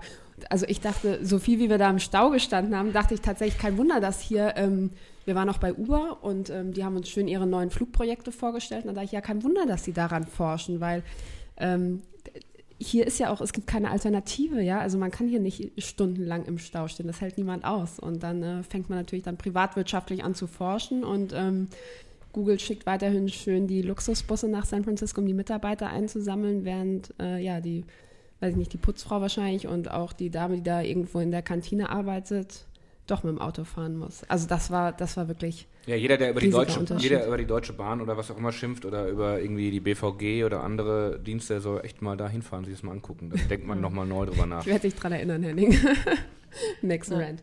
Aber ähm, und äh, noch ganz ja. kurz, also es ist äh, natürlich auch ein extremes Risiko, sozusagen diese staatlichen Aufgaben an Privatkonzerne auszulagern. Einerseits ist es oft notwendig, weil die Expertise irgendwie in-house sozusagen nicht existiert. Gerade wenn wir an IT zum Beispiel denken. Genau, ja. Und andererseits ist aber gerade auch im Polizeibereich bedeutet das, du gibst eigentlich äh, sozusagen Daten von Bürgern oder auch echt internes Wissen staatlicher Prozesse, wie gerade im Sicherheitsbereich, Polizeibereich an Unternehmen. Also das ist ja zum Beispiel Stichwort Palantir, also sozusagen das Peter Thiels äh, Unternehmen, das für Geheimdienste, aber mittlerweile auch für die deutsche Polizei ja zum Beispiel arbeitet. Mhm. Und das ist ähm, bedenklich, weil ähm, ziehen die sich ab auch, ist dieses ganze Wissen, nehmen die das ja auch mit. So. Ja. Ich finde das ein ganz guter Übergang, weil man sich ja schon in Deutschland jetzt, wenn wir auf den letzten ähm, Hack- oder Doxing-Skandal schaut, natürlich auch fragt, inwieweit ist die Polizei eigentlich gut genug aufgestellt, ja, oder inwiefern lässt sich sowas vielleicht verhindern? Inwiefern müssen wir uns aber auch darauf einstellen, dass das einfach eine neue Art von Kriminalität ist, ähm, mit, wir, mit, der wir lernen müssen, umzugehen, ja, also so wie wir unsere Haustüren irgendwie abschließen gegen Einbrecher, ja, sind wir wieder beim Physikalischen, ähm, müssen wir auch äh, uns digital ganz anders wirklich aufstellen. Ähm, willst du da vielleicht nochmal ein bisschen drüber sprechen, was da passiert ist und ähm, vielleicht nochmal überhaupt, was Doxing ist. Genau, also ähm, es ähm, fing ja an, dass äh, sozusagen Daten von mehr als 1000 Politikern, YouTubern, Prominenten ähm, geleakt wurden, also online, äh, und die standen eigentlich schon länger im Netz. Es wurde aber dann äh, quasi bekannt, weil äh, der Twitter-Account von einem YouTuber, glaube ich, über, äh, übernommen wurde und darüber wurden diese äh, quasi Links verteilt wiederum, wo man sich die Leaks dann runterladen konnte. Also E-Mail-Adressen, äh, quasi kleine Dossiers zu verschiedenen Leuten, zum Teil nur Telefonnummern oder aus dem Internet zusammenkopierte Sachen, zum Teil irgendwie tatsächlich äh, private E-Mail-Konten, Chatverläufe mit Familie oder Kindern und so. Also unterschiedlichste Dokumente. Und es war am Anfang nicht ganz klar, was die Motivation war. Ähm, Manche haben dann auch irgendwie äh, wilde Theorien von, keine Ahnung, russischen, russischen motivierten äh, Attacken. Die Bildzeitung war sich sehr sicher. Ja, genau. Ich wollte es jetzt nicht beim Namen nennen. Ja, ähm, aber das. da gab es wieder, es gibt ja immer so Experten, die dann äh, Szenarien irgendwie an die Wand malen. Und es hat sich aber herausgestellt, es war dann im Endeffekt ein äh, 20-Jähriger, der auch relativ schnell festgenommen wurde, muss man sagen, und ähm, der die Daten eben äh, gedoxt hat, das heißt äh, veröffentlicht hatte, um den Personen zu schaden. Ähm, der, also den Sicherheitsbehörden hat er ja gesagt, dass er sich äh, aufgeregt hat über die Politiker und über die anderen Leute es ist auch ein rechts, ähm, quasi ein rechter Hintergrund nicht auszuschließen. Also er hat zumindest gewisse Sympathien, ähm, hat sich entsprechend geäußert und es waren auch unter den Attacken. Also es war, ähm, die AfD war nicht betroffen, AfD-Politiker. Ähm, und es waren auch unter diesen Prominenten oder YouTubern viele, die sich so ein bisschen gegen rechts positioniert hatten oder stark positioniert hatten man, man, muss ja diesen, äh, also das war eine schlimme Sache, die da passiert ist, aber man muss natürlich, glaube ich, auch sagen, es wurden ja irgendwie Zahlen genannt von Leuten, die betroffen waren, wobei die ja nur indirekt betroffen waren. Ich glaube, was auch viel irgendwie so da, falsch dargestellt wurde. Natürlich, wenn man von jemandem äh, das Adressbuch bekommt, dann ist natürlich klar, dass alle, die in dem Adressbuch stehen, auch betroffen sind, genau. äh, weil natürlich ja. deren Nummern drin stehen. Das Oder ist wenn übrigens, du an Chatverläufe denkst, ja. Also genau. wenn dein E-Mail-Postfach ja. gehackt wird, sind da im Zweifel dann auch die E-Mails von mir drin, genau. die ich Exakt. schreibe. Das ist übrigens nochmal, und das möchte ich nochmal ein kleines Einschub bringen, das ist natürlich auch das, was, was, was, was mich immer jahrelang äh, so aufgeregt hat, wenn irgendwie Leute WhatsApp oder was auch immer genutzt haben, weil man da immer das Kontaktadressbuch äh, hochladen muss, äh, was eigentlich in Deutschland überhaupt nicht äh, den Datenschutzbestimmungen äh, genügt, äh, weil ich müsste eigentlich eine, eine Einwilligung jedes Einzelnen haben. Ähm, das ist aber jetzt nochmal ein anderes, das ist eher ein unternehmerisches Thema oder äh, ein wirtschaftliches Thema. Aber hier wurde es ja ähm, schon dafür gesorgt, auch wenn jetzt nicht diese ganz hohe Anzahl stimmt, es war ja schon äh, bedenklich für die Leute, die betroffen waren. Was ist denn da eigentlich, vielleicht kannst du es mal kurz erklären, was ist denn da eigentlich passiert? Wie kommt man denn an diese Daten? Was hat er denn da gemacht? Unterschiedlichst. Also es waren jetzt keine ähm, ausgefeilten, äh, tatsächlich keine ausgefeilten Hackerangriffe, sondern der hat wahrscheinlich auch zugegriffen auf, ähm, es gab ja zum Beispiel Leaks äh, von Passwörtern auch bei MySpace, bei sozialen Plattformen und so weiter, ähm, mit denen er wahrscheinlich rumprobiert hat. Ähm, er hat versucht, einfach Passwörter irgendwie zu cracken. Also das kann man relativ leicht eigentlich machen. Also kannst du dir auch äh, zum Teil kostenlose Tools runterladen, einfach versuchen mit Brute Force Passwörter zu entschlüsseln, abzugreifen, ähm, ja, mit Wörterbüchern abzugleichen.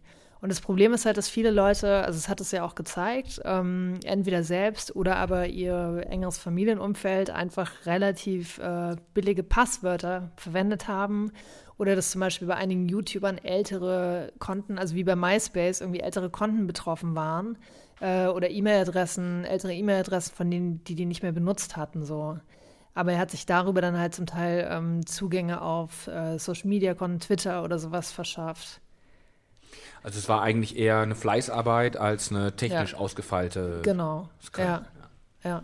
Also es war, deswegen ist es schwierig irgendwie, kann man sich darüber streiten, ob man wirklich von einem Hackerangriff reden sollte oder ob man eben sagt Doxing-Attacke, Datendiebstahl, Datenleak, um das so ein bisschen auch äh, verbal runterzukühlen, diese ganze Sache. Aber es natürlich, also es, natürlich war es kein staatlich relevanter ähm, Hackerangriff, wobei man sagen könnte, es ist schon bedenklich, wie viele Politiker betroffen waren. Mhm. Und ähm, man muss auch ernst nehmen, dass Politiker ähm, per se auch im privaten Umfeld oder mit ihren privaten Daten und privaten Konten natürlich äh, Einfallstore sein können um an Informationen zu kommen, die dann natürlich auch äh, als politisches Druckmittel oder ähnliches benutzt werden könnten. Ja. Äh, ich würde auch, ich würde auch äh, nur einen Satz, ich würde glaube ich auch konkret sagen, dass das ja schon auch ein Angriff auf unsere Demokratie war. Also es war nicht mhm. nur ein Angriff auf die Person, das war auf, auf, ähm, auf das demokratische System. Also das System im Sinne von den Parteien, die nicht nur die Regierung bilden, sondern auch die die Opposition bilden, mit Ausnahme der AfD. Und ähm, ich will jetzt nicht sagen, dass die Polit dass Politiker besonders schützens oder schützenswerter sind als jeder andere Bürger, auf keinen Fall. Aber, äh, oder beziehungsweise nicht auf keinen Fall, aber ähm, man soll da jetzt nicht unterscheiden. Aber die Absicht war schon klar, eine Destabilisierung, meine, es ist meine Interpretation jetzt, eine Destabilisierung eben dieser demokratischen Kräfte, nämlich die äh, dieser Politikerinnen und Politiker, die ähm, ja den, den Großteil unseres äh, politischen Spektrums abbilden und ähm, ich finde, das nochmal in der Qualität von demjenigen, was der da getan hat, ein Unterschied.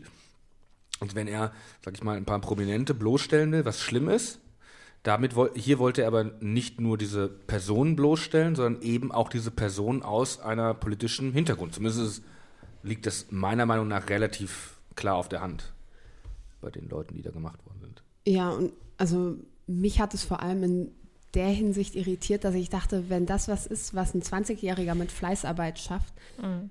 was schafft dann wirklich ein staatlicher Angriff, der auf uns gerichtet wird? Ja, oder was schafft es, mhm. ähm, wenn da ja, die Kräfte von der äh, Geheimpolizei, von einem anderen Staat hinten dran sitzen? Ich glaube, es war ein ganz guter Warnschuss. Also wenn man mhm. das mal äh, irgendwie sozusagen den Lerneffekt daraus ziehen möchte. Ähm, einerseits eben, dass äh, gerade auch Politiker oder Leute, die im öffentlichen Interesse stehen oder ein bisschen prominenter sind, aber auch alle anderen, ihre Konten besser schützen oder ihre, ja, so ihren Datenschutz irgendwie auch nochmal überdenken.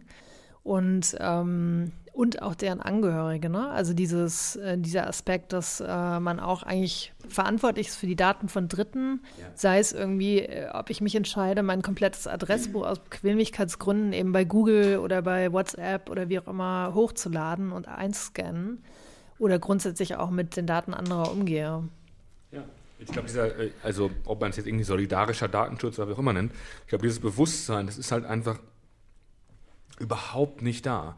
Ähm, dass wenn man eben nicht nur mit seinem Kennwort seine eigenen Daten schützt, sondern eben auch man immer eine Verantwortung hat. das ist, äh, das ist ja wie beim Auto, wie beim Straßenverkehr. Also wenn ich ins Auto steige, habe ich immer eine Verantwortung für mich selbst, aber ich habe auch eine Verantwortung für meine Mit, also für die Leute, die auch auf der Straße sind. Vielleicht muss man an dieser Stelle einen kleinen Werbeeinschub machen und nochmal äh, einen Link zu unserem Sicherheitsflyer von T64 machen. Den haben wir, ich glaube, der ist jetzt irgendwie ein Jahr alt, zwei ja. vielleicht schon. Ne? Also den haben wir ähm, vor einer Weile mal gemacht. Äh, insbesondere auch an Politiker gerichtet. Und da stehen natürlich auch so Sachen drin, wie such dir ein sicheres Passwort. Ja, als du jetzt eben meintest, das war nicht besonders schwer, Passwörter zu knacken. Ja, weil wie viele Leute benutzen noch Passwort als Passwort und die Zahlenreihe 1 bis 6? Das, das klingt immer so, man, wir lachen darüber, aber da muss ich nur ähm, tatsächlich dann im Zweifel an irgendwelche älteren ähm, Surfer vielleicht denken, ähm, die dieser Gefahr vielleicht gar nicht so bewusst sind. Du hast es ja auch gerade angesprochen, so Brute Force Attacken. Es gibt eine Seite, die heißt How Safe is my password? Nee, How Secure is my password? Genau, How Secure is my password? Ähm, da kann man mal, also wollte man vielleicht nicht sein echtes Kennwort eingeben, weil ich weiß jetzt nicht, inwiefern das, äh, aber man kann ja mal ein ähnliches Kennwort angeben und dann wird man feststellen, äh, wie schnell äh, so ein Kennwort äh, durch Brute Force heißt also einfach durch wiederholtes Versuchen mit zufälligen äh, Zahlenfolgen, wie schnell sowas geknackt ist. Und wenn ich jetzt einfach mal äh, Henning und mein Henning 85 eingebe, weil ich 85 geboren bin, dann dauert das 42 Minuten äh, laut der Webseite. Und wenn ich nur meinen Namen mache, dauert es 200 Millisekunden hm. ähm, laut der Webseite. Also es, es, ist schon sehr, sehr schnell, äh, wie, wie man auf Kennwörter kommen kann. Und da ist das Geburtsdatum von seiner Frau vielleicht nicht unbedingt das ken beste Kennwort.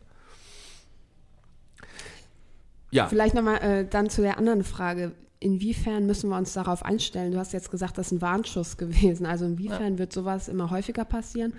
Und wie, ähm, ja, ein bisschen, bei wem liegt da auch die Verantwortlichkeit, uns zu schützen? Also müssen wir da auch von der Polizei beispielsweise mehr erwarten? Können wir davon überhaupt von staatlicher Seite mehr Schutz irgendwo erwarten?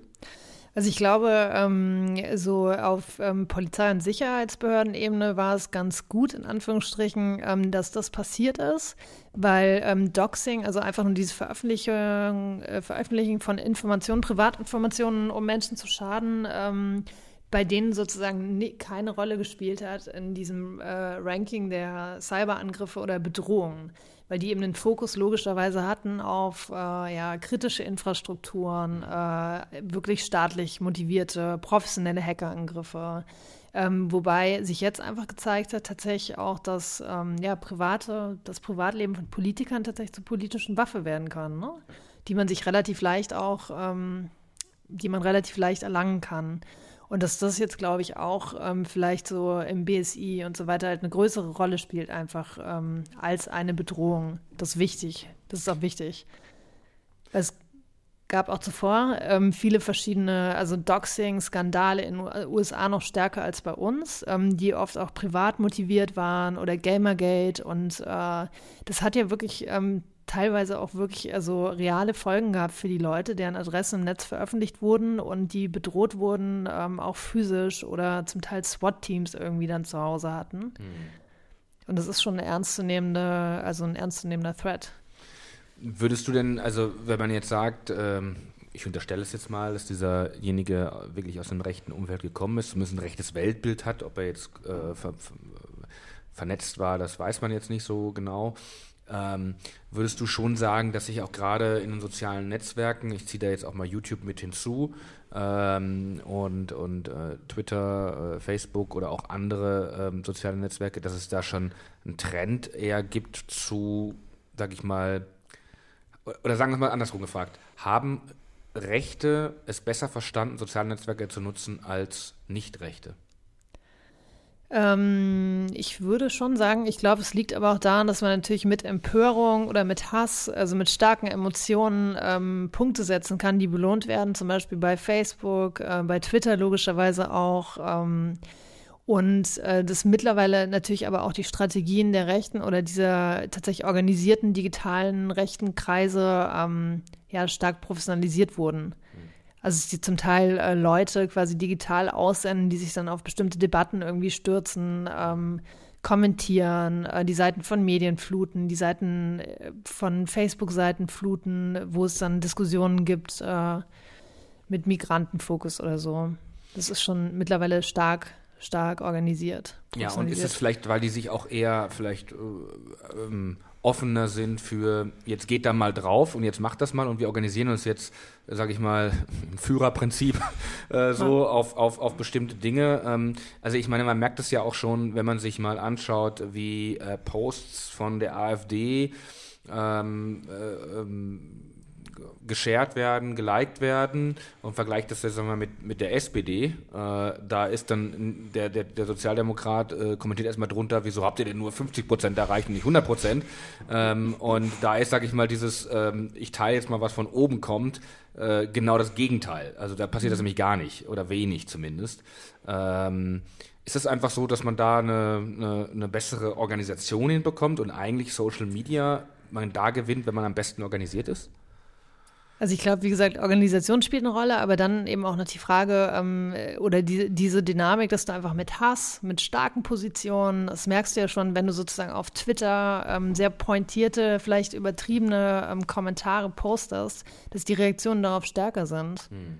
Ja, Weil glaub, du auf neutrale Reaktionen einfach weniger, also weniger Echo bekommst. So, ne? Es gab Ende 2018 auch die Analyse der meistgescherten Posts bei Facebook und da waren ja auch ähm, mhm. die, also die, die am häufigsten geteilt wurden, waren glaube ich zu 80 Prozent, äh, waren Fake News. Also ich glaube, das kommt genau mhm. aus dieser Ecke, dass du mit schockierend negativen genau. Ereignissen und ähm, mit sehr polarisierten Aussagen dann einfach doch mehr Aufmerksamkeit bekommst und dann hilft es natürlich, wenn du organisiert bist, aber es hilft dir auch äh, sozusagen unentschlossene Beobachter mit einzubeziehen, mhm. die dann auch sagen, oh, das muss ich aber teilen.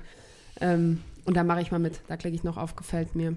Ja, also ich finde, ich finde, äh, ich wäre immer ein, ein riesiger ähm, Optimist, was soziale Netzwerke und insbesondere auch Facebook betroffen, äh, getroffen hat. Und ich, ich muss halt wirklich sagen, ich bin zutiefst enttäuscht von Facebook. Also, das hört sich jetzt vielleicht irgendwie so ein bisschen pathetisch an, aber ich bin so äh, tief davon enttäuscht und ich finde, dass Facebook das, die, die, die digitale, den digitalen Optimismus völlig in den Arsch getreten hat. Aber sie hat sich völlig in den Arsch getreten. Nein, weil sie eigentlich, sie haben Redest du verbockt. von Facebook, der Plattform? Also bist du von, von Facebook, dem Unternehmen, ja. enttäuscht oder ja. von den Menschen, wie sie sich auf Facebook verhalten? Nee, äh, ich, äh, die Menschen, die Menschen sind, wie die Menschen sind und die haben sich dort zusammengefunden.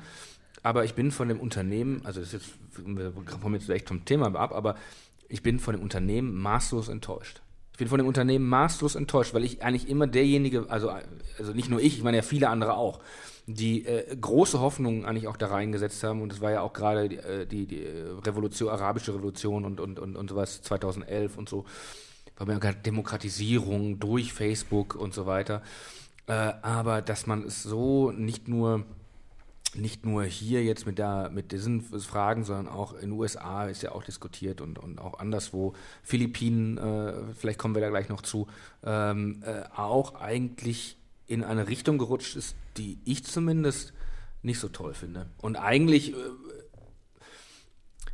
da ist man sich überhaupt nicht der Verantwortung bewusst gewesen. Ich weiß nicht, ob es jetzt vielleicht, sie beschwören ja, dass es jetzt anders ist, sie beschwören es, aber äh, ich glaube, die haben es richtig, also wie man sagt, fucked up. Ja, ist nicht die Plattform für die digitale Öffentlichkeit geworden, die sich äh, demokratische Kreise wünschen, glaube ich. Ne? Also ich glaube, das liegt aber auch daran, dass es halt, ich glaube, es liegt schon an der technologischen Ausrichtung. Ja, es war ganz lange ja so, was wird nach oben gespült, was wird dir angezeigt und da gingen natürlich die negativen, polarisierenden Sachen deutlich besser. Aber ich glaube, dass äh, gesellschaftliche Verantwortung eben auch lange überhaupt nicht mitbedacht wurde. Ne? Und dass äh, Facebook sich ja tatsächlich, es war ja lange diese, diese Frage, so ist Facebook sozusagen nur eine neutrale Plattform? Mhm. Und äh, User posten, was sie wollen, mehr oder weniger, oder ist es wirklich ein, ja, mit, mit einem Verlag oder einem Medienunternehmen eigentlich äh, zu vergleichen, das Plattform für politische äh, Desinformationskampagnen und so weiter und so fort bietet und da auch eine gewisse Verantwortung trägt? Aber selbst jetzt, wo man darüber diskutiert hat, ich habe das Gefühl, dass da selbst jetzt politisch ist es einfach schwierig, das zu regulieren. Also wenn man an sowas wie ähm, NetzDG oder so denkt, sind einfach so Versuche, die natürlich in eine Richtung drängen, aber die natürlich dann ganz schnell auch an Zensur grenzen, ja, die daran grenzen schon wieder, was überlasse ich einem privaten Unternehmen? Mhm. Also inwiefern lasse ich ein privates Unternehmen jetzt eine Öffentlichkeit zensieren oder forciere das sogar teilweise? Ja, Ja, äh, man kann NetzDG vieles kritisieren und habe ich ja auch und haben wir auch gemacht. Nur die Frage ist natürlich schon und da bin ich in der Intention schon dabei, dass man sagen, man muss den Leuten da Regeln. Äh, man, auf, man äh, muss, auf, sehe ich auch so. Man muss auch immer- erste Schritte machen. Ob das jetzt ein Privatunternehmen im Endeffekt quasi auch äh, Richter und, äh, und, und, und, und äh, Henker in einem darstellen soll, das weiß ich nicht, das halte ich auch falsch, aber die Frage ist, das ist ja wieder öffentliche Daseinsvorsorge. Was ist eigentlich öffentliche Daseinsvorsorge heute? Das ist ja gleich beim alten Thema. Also wir sollten es wirklich mal als, als Thema mal für eine eigene Sendung machen. Ähm, aber ich hatte jetzt gerade ja Philippinen angesprochen, weil du hattest da ja äh, auch mal, warst du mal in den Philippinen auch? Ja, warst du auch. Genau.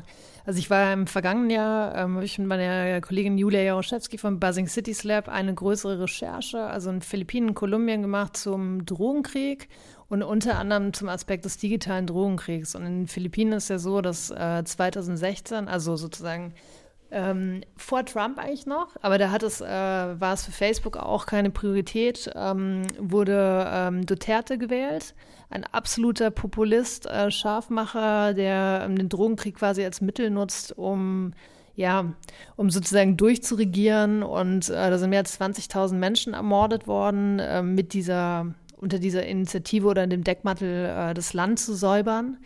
Und äh, da hat Facebook. Genau, Also- und da hat Facebook, genau. Und da hat Facebook eben auch eine Rolle gespielt, weil ähm, er versteht es, und das ist eigentlich ein gutes Beispiel, ne? Also so Hass, äh, extreme Parolen gehen viral. So. Das ist ein Geschenk für Social Media. Also es ist ein gegenseitiger Verstärker eigentlich. Und ähm, da war es auch so, dass Facebook grundsätzlich Trainings gegeben hat, also nicht nur auf den Philippinen, sondern generell ähm, für äh, Wahlkampfteams, wie Wahlkampfteams sozusagen Social Media, Facebook besser nutzen können für ihre Kampagnen. Und die haben zum Beispiel auch ähm, das Team äh, von Duterte, der damals noch nicht Präsident war, ähm, trainiert, wie das besser machen können. Und die sind einfach sehr gut von der Social-Media-Strategie. Also sie nutzen Influencer, ähm, die schaffen es mit ihren Botschaften, ähm, ja, viele Leute zu aktivieren. Aber es ist halt eine extreme Scharfmacherei in den sozialen Netzwerken. Also wirklich ein toxischer Diskurs. Ähm, kritische Stimmen werden unterdrückt, da werden auch Schmutzkampagnen. Also alles, was du jetzt in den USA hast, hattest du in den Philippinen schon vorher gesehen. Und Man hat keine Lehren eigentlich rausgezogen, ne? Also Erst, ja, also je- erst Versteht jetzt wird es so ein bisschen genau. Also die arbeiten mittlerweile wie zum Beispiel auch äh, in Brasilien oder so mit Fact-Checking-Initiativen zusammen. Aber es sind halt so Tropfen auf den heißen Stein, würde ich mal sagen. Aber Brasilien ist ja auch ein spannendes Beispiel. Jetzt, ich habe ähm, gelesen, dass im Wahlkampf von Bolsonaro auch ganz stark zum Beispiel WhatsApp eingesetzt wurde. Ja, also es gab wohl auch so Messaging-Gruppen. Ich meine, äh, wir haben jetzt in Deutschland auch dieses Jahr ein paar äh, Wahlen auf Landesebene. Ich sehe das ehrlich gesagt noch nicht so kommen. Bin ich da, ja, bin Doch, ich es da ist naiv? extrem. Ist das, äh, Also- gibt schon WhatsApp-Gruppen von Lokalpolitikern, Ja. die, ähm, ja? Also, kriegen also nicht mit. Genau. Also das ist, glaube ich, das Problem irgendwie, dass ähm, je nachdem, äh, welche Kontakte du hast oder so, dass du ähm, vielleicht nicht, nichts mitbekommst, aber dass äh, extrem viel, ähm, viele Desinformationskampagnen viral gehen über WhatsApp auch. Ich glaube natürlich, es ist ähm, extremer in Gesellschaften, in denen Smartphone sozusagen ähm, so einerseits äh, ja das Tool Nummer eins ist vielleicht, so wie in also Brasilien oder auch Philippinen, die quasi später eingestiegen sind, aber viel schneller aufholen. Und wo es oft auch so ist, dass irgendwie Facebook oder WhatsApp dann so diese eigentlich so ein bisschen der Zugang zum Internet sind und auch oft die das einzigen mit dem Quellen. Internet auch gleichgesetzt wird, ne? Genau, und auch die oft, äh, also sozusagen diese, so WhatsApp oder sowas, die Quelle ist, denen die Leute wirklich vertrauen.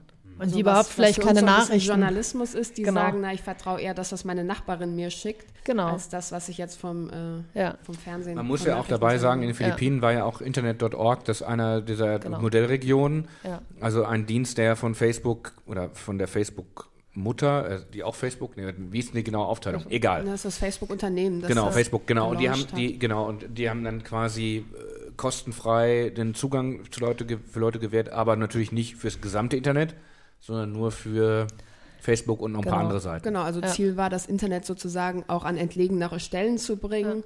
Das Und- Internet ist ja nicht ganz richtig, sondern eigentlich nur deren, deren gewünschtes Internet. Genau. Ja. Ja, ähm, Und dieser Traum ist halt komplett schief, also so. Und kann man sagen, dass das auch einfach, also inwiefern ist das so eine ähm, Aufklärungssache, ja? Also inwiefern fehlt da die Medienkompetenz, inwiefern fehlt da so das Gefühl für Wahrheit, für äh, Mhm. Fact-Checking?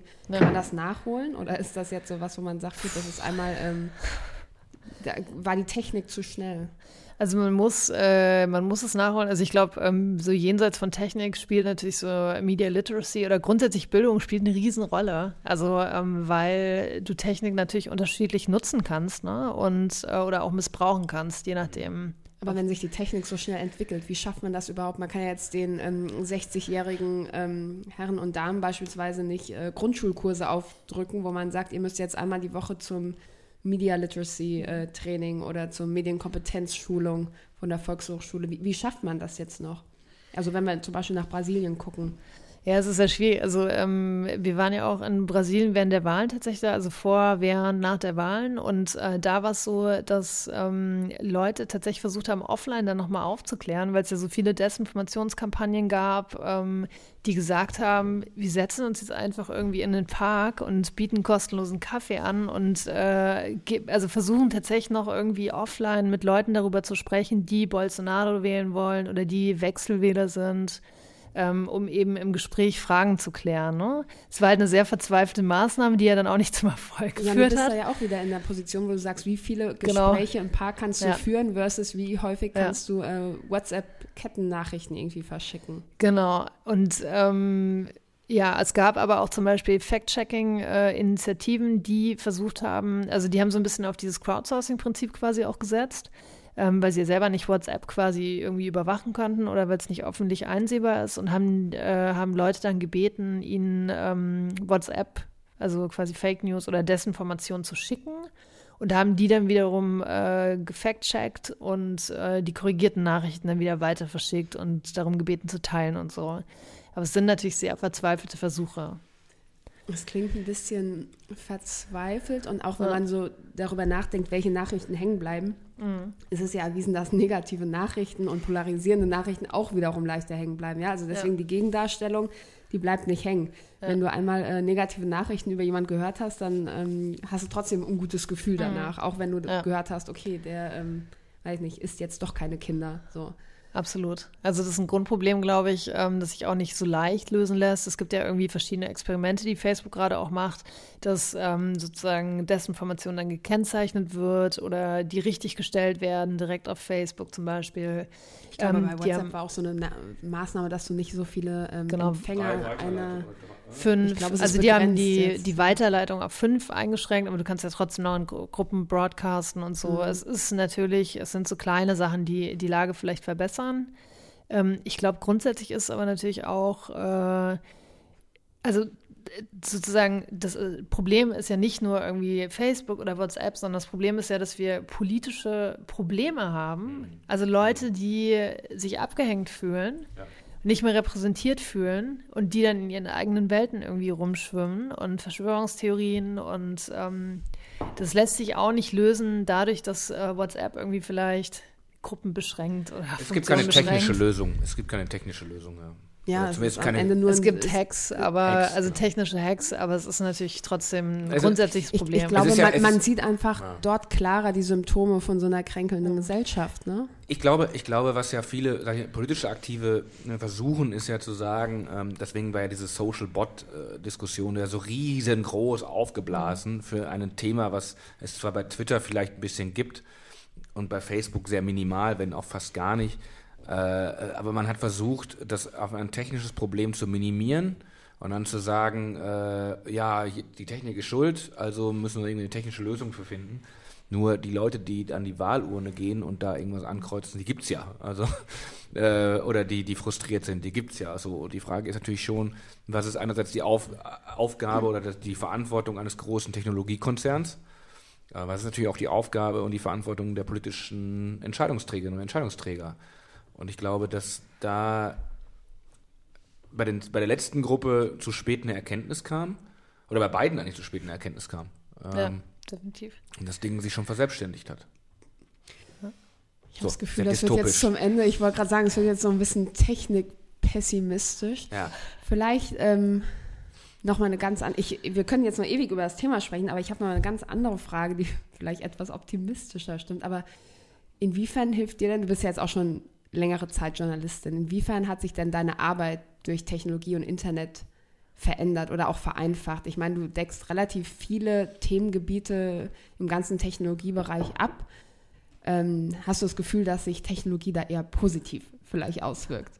Jetzt muss ich ja sozusagen was Positives sagen, damit wir positiv dann, dann, Danach frage ich noch nee. eine andere Frage sonst. Also ähm, ich finde, ja klar, also ähm, ich bin auch immer noch Fan von sozialen Netzwerken, weil ich glaube, es ähm, ermöglicht, ähm, journalistisch natürlich Themen zu finden. So, das ist auch Twitter und Co., auch Facebook sind äh, auch für exklusivere Informationen oder um Trends im Auge zu behalten unerlässlich. Also sind wichtige Quellen. Ähm, es ist, ähm, es ist wichtig, um Leute zu vernetzen, immer noch. Man muss natürlich jetzt drüber nachdenken, irgendwie, was gibt es für Alternativen, diese zu schaffen.